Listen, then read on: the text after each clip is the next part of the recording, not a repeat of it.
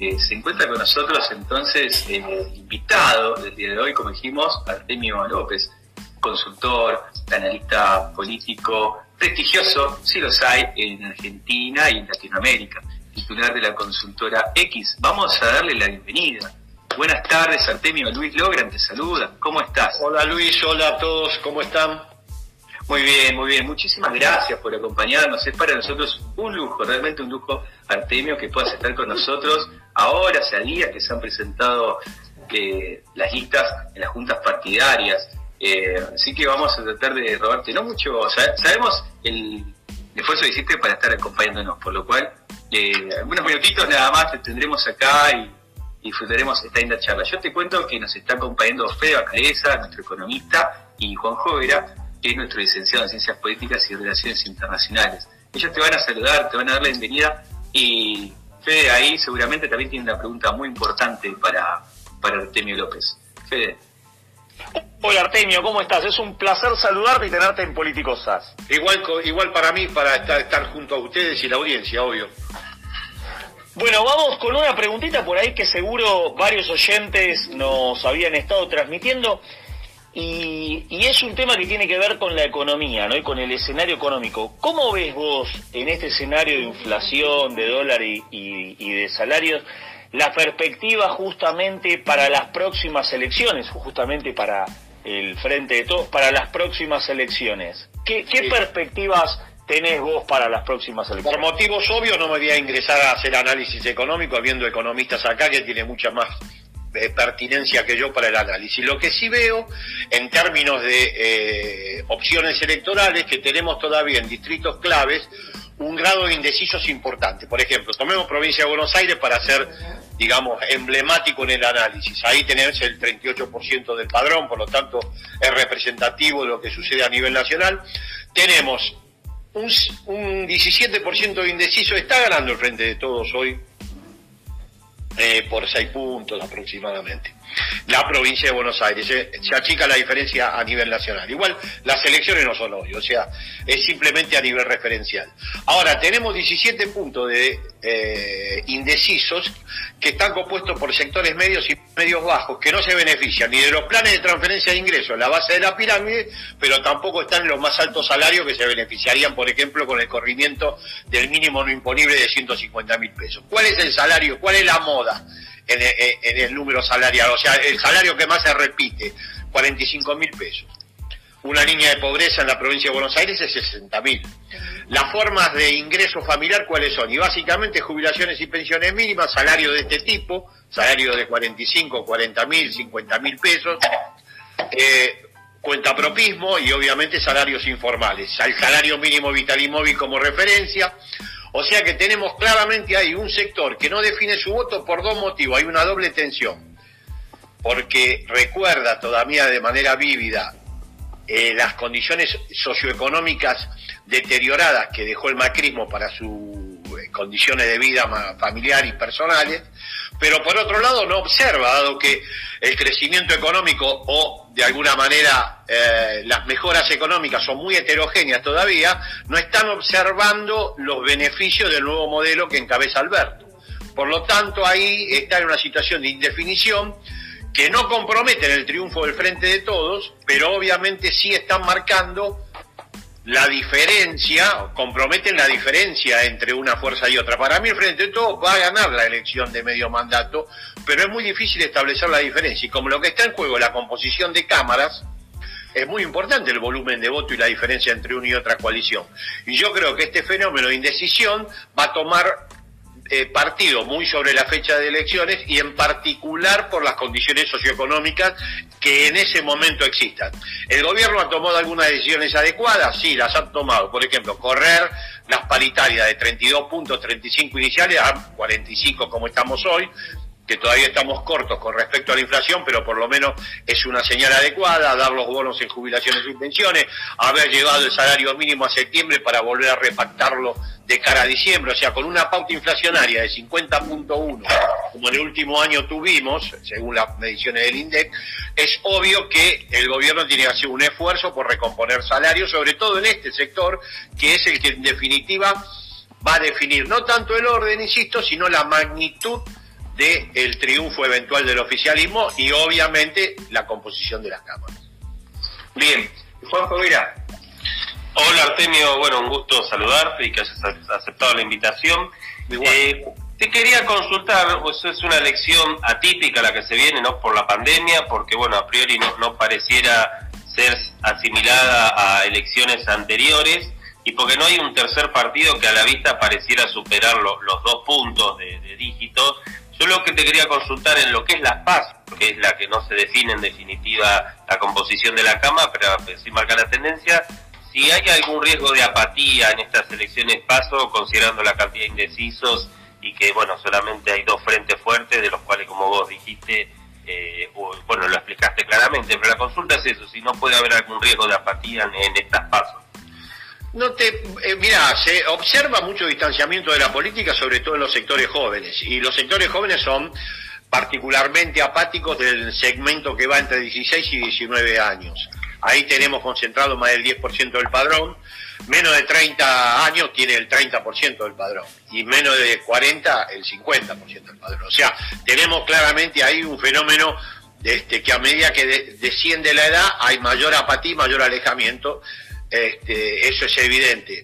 Es muy probable, yo no puedo darte una respuesta contundente, pero es muy probable que haya mayor dificultad para la concurrencia a las primarias eh, por este fenómeno que sí se observa en un sector importante de la ciudadanía, que son particularmente este, de componente de, de juvenil.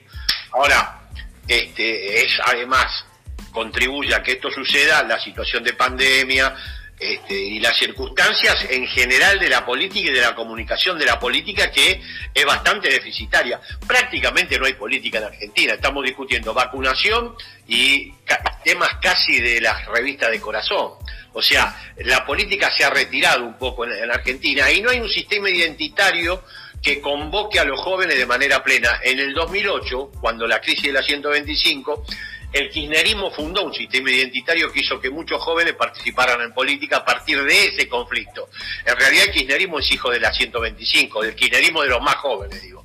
Hoy el gobierno no tiene un sistema identitario construido y no hay, digamos, mística ni motivos por los cuales un sector tan importante como el juvenil participaría de manera plena en la política en general y en particular en el sostenimiento del oficialismo. Por lo tanto, yo creo que puede haber una mengua en la participación, pero producto, aparte de las condiciones particulares de la pandemia, de que el gobierno, el oficialismo, no, no ha tenido todavía la posibilidad de construir un sistema identitario que convoque a la participación juvenil.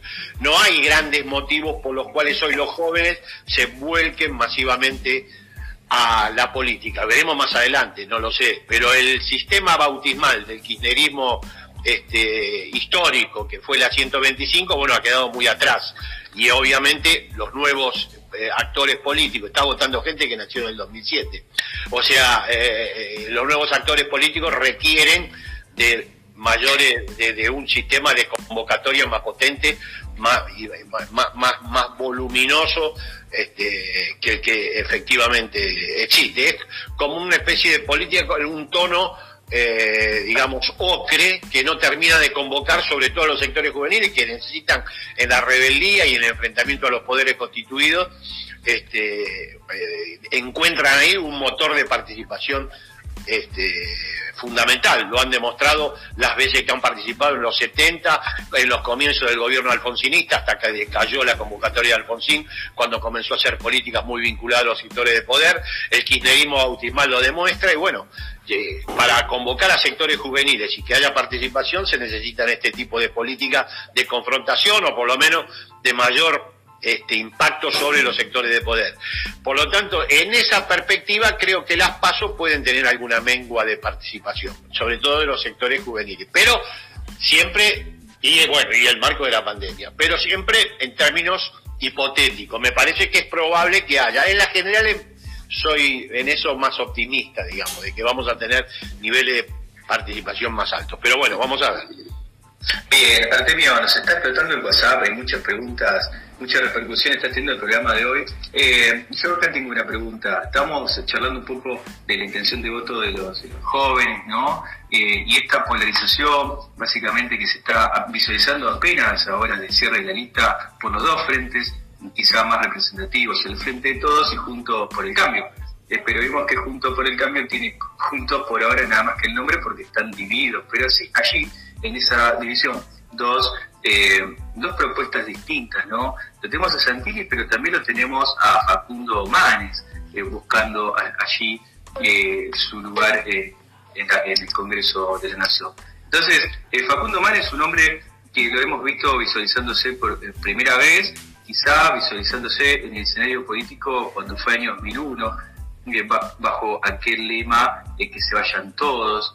y hoy la pregunta concreta, Artemio, es si Facundo Manes hoy es el político que representa quizá la antipolítica, por definirlo de alguna manera, eh, y si esa, esa idea que trata de transmitir al electorado eh, ha encontrado entonces en la sociedad una demanda, ¿no? Una demanda de la gente que busca una imagen renovada. Bueno, él trata de presentarse así, él trata de presentarse así, pero está dentro de una coalición que tiene un proyecto de país que lo ha puesto en forma en cuatro años.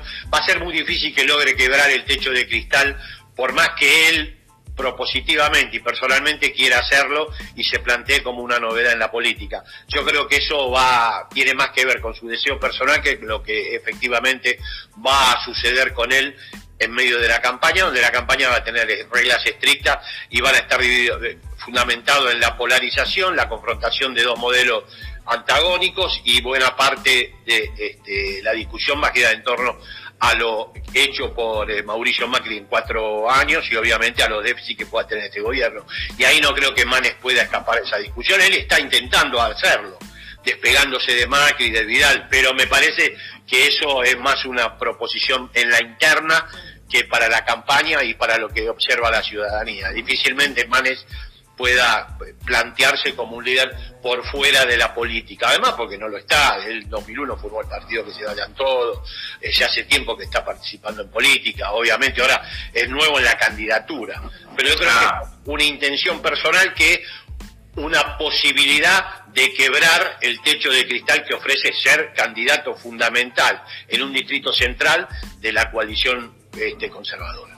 Y ahí entonces de, esa interna vemos que Santilli quizás esté un poco más fuerte en, términos... El de conurbano, igual no está funcionando ah. tanto la fórmula Santilli este, Ocaña en conurbano bonaerense, esto te decía, está ahí siete puntos de diferencia, y eh, eh, Manes en el interior está funcionando mejor en términos diferenciales que lo que se esperaba de la fórmula Santilli-Ocaña, que no estaba ofreciendo novedades al electorado, no está promoviendo un flujo electoral como el que se esperaba. Me parece que ahí hay un problema de diseño eh, por parte de la coalición este, opositora que va a ser difícil que resuelvan esto. Esta migración de Santilli a la provincia y esta incorporación de Ocaña no está provocando efectos en términos de adhesiones como lo que se esperaba. Bien, Fede Bacareza. Te pregunto, Artemio, ¿cómo ves vos o cómo estás midiendo la imagen del gobierno, la imagen de Alberto, de Cristina? Decayó, subió, ¿cómo lo ves? Se mantiene, mira, el gobierno tuvo un pico muy alto en los primeros meses que no lo iba a sostener, lo sabíamos todos, se instaló en, en términos de 50 puntos de imagen positiva en la gestión y Alberto y Cristina está con sus niveles históricos, tiene un rechazo y una aceptación más o menos por igual, pero no ha cambiado demasiado, ha perdido perspectiva con respecto al primer semestre, pero era lógico porque eh, tenía niveles que eran superiores a los que cualquiera podía imaginar si iban a sostener en el tiempo, pero en líneas generales el gobierno tiene un nivel de aceptación en torno a los 45 50 puntos. Está bastante bien, digamos, por las características del proceso que está llevando adelante tan complejo. Bien, vamos a Juanjo Vera y luego alguna preguntita de los oyentes que no queremos dejar afuera. Juanjo. Bien, bueno, Artemio, eh, lo que vio el cierre es que, eh, bueno, en, todo el país, el Frente de Todos se presenta con lista única en 18 de los 24 distritos y cambiemos por el contrario, ¿no? Hay internas en 18 de los 24 distritos. Si en caso de una derrota fuerte cambiemos, puede haber cambiar la configuración de, partidaria hacia 2023. Y la última consulta es tu opinión sobre respecto a las dos, dos de las seis internas que va a tener frente de todo, que es en Tucumán y Santa Fe. ¿Qué, qué, opinas de, esas dos provincias? Que no puedes hablar de, de esos dos casos en particulares, ¿no? Mira, yo creo que las internas, en, tanto en Santa Fe como en Tucumán, están asignadas por, a mi juicio, ¿no? por el comportamiento de las figuras locales y el alineamiento que tienen con respecto al gobierno nacional. Eh, yo no puedo abrir un juicio con respecto a las internas. Yo hubiera preferido lista única para el oficialismo, hubiera sido mejor, porque siempre se corre el riesgo de que la interna sea eh, muy dañina para la, después la reconstrucción de eh, la oferta electoral. Pero bueno, son distritos muy problemáticos, ambos, tanto para el kirchnerismo como para efectivamente la dirigencia local, y en particular Santa Fe es un, distrito complejo porque la provincia vota distinto según cada región y hay liderazgos que responden a un sector y efectivamente no a otros. Yo creo que la paso fue inevitable, no era lo deseable, pero no creo que alteren sustantivamente el impacto nacional del despliegue del Frente de Todos. Yo creo que eso tiene más que ver con la cuestión socioeconómica y lo que te hablaba yo de los sectores indecisos que con el desarrollo de estas internas este, que vos este, planteás en estas dos provincias en particular y las que existieran. Me parece que hay que ver mucho más la cuestión socioeconómica una vez que se satisfaga la cuestión sanitaria con la vacunación que el impacto que puedan tener estas internas más allá de los candidatos que estén en juego. Bien, a ver, señor director Gustavo Orlando, tenemos una pregunta de un oyente para, para Artemio. Buenas tardes, Artemio. Soy Miguel Reynoso, estudiante de Economía de la Universidad Nacional de Avellaneda. ¿Qué tal? Mi pregunta es, teniendo en cuenta que la economía está logrando una leve recuperación, pero no la suficiente como para que se sienta en las mayorías populares, ¿qué intención de voto ve en esa franja de población que tiene un voto fluctuante según la coyuntura que vive? Bueno, te lo contesté un poco en el inicio de la este, charla. Hay un sector de clase media y media baja que no está recibiendo los beneficios de la recuperación económica, que todavía es muy heterogéneo y no les llegó.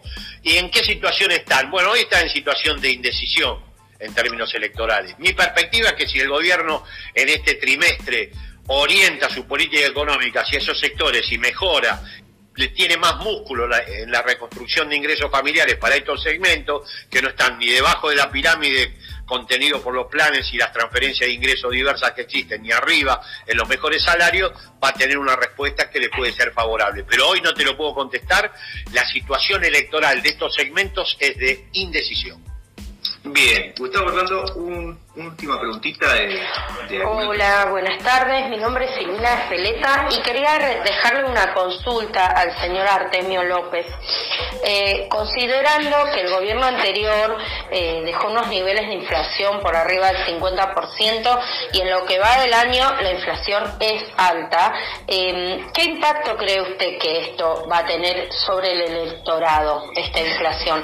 Y por otro lado, ¿qué frente cree que puede llevar a cabo una propuesta concreta para poder parar esta suba de precios? Gracias, saludos.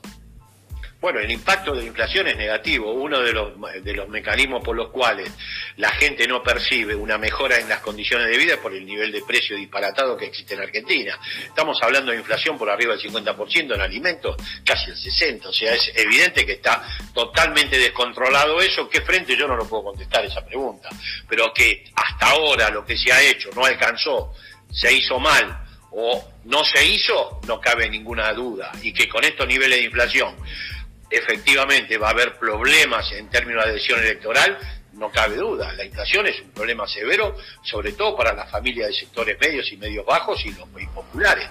Vuelvo a insistir, la inflación de alimentos en Argentina es insostenible. No hay ninguna paritaria que pueda seguir el ritmo del aumento de alimentos. Estamos hablando de casi 60 puntos anuales, con paritarias al 45 recién ahora. Son 15 puntos de pérdida de poder adquisitivo real de los salarios con respecto a eh, alimentos. Es realmente una situación compleja que no puede más que redundar negativamente en las expectativas de muchos sectores. Artemio, te aprovechamos con alguna preguntita más de mis coequippers y te liberamos súper agradecidos por el tiempo que... A ver, Jorge Vera tiene, tiene ahí algo. Sí, Artemio, por ahí te quería consultar si tenés alguna posición, alguna mirada respecto a, lo que dejó esto cierre lista en cuanto a la oposición, ¿no? Decíamos que en Cambiemos, bueno, va interna en 18 de los 24 distritos, pero en la provincia de Buenos Aires hay una atomización muy grande de, todos los partidos de derecha que van por separado, la izquierda misma que no logró confluir otros partidos de izquierda, su alianza también va interna. Eh, ¿Cuál es tu reflexión? Mira, yo tengo una posición, Juan, más estructural. Yo creo que Cambiemos tiene el desplazamiento de su viejo liderazgo en cabeza de Mauricio Macri, que se está corriendo, pero no está estableciendo todavía un nuevo liderazgo ordenador. Eso es lo que me parece en líneas estructurales pasa. Un liderazgo se extingue y el nuevo no termina de aparecer.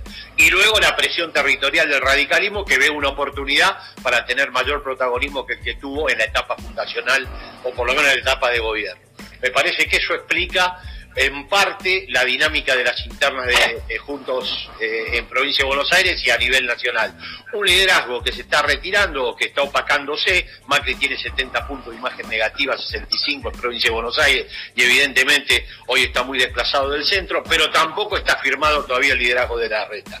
En ese espacio actúa el radicalismo tratando de tener mayor posicionamiento en función de su despliegue electoral, le pone un candidato relativamente nuevo y competitivo en provincia de Buenos Aires y en esa, en esa circunstancia, en esa dinámica se explica la dispersión y el eventual, este, las eventuales tensiones de la interna de la oposición.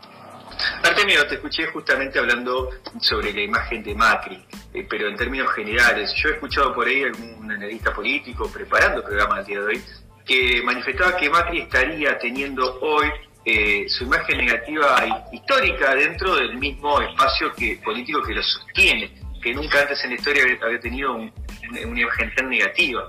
¿Cómo viene dentro de, su espacio político Macri?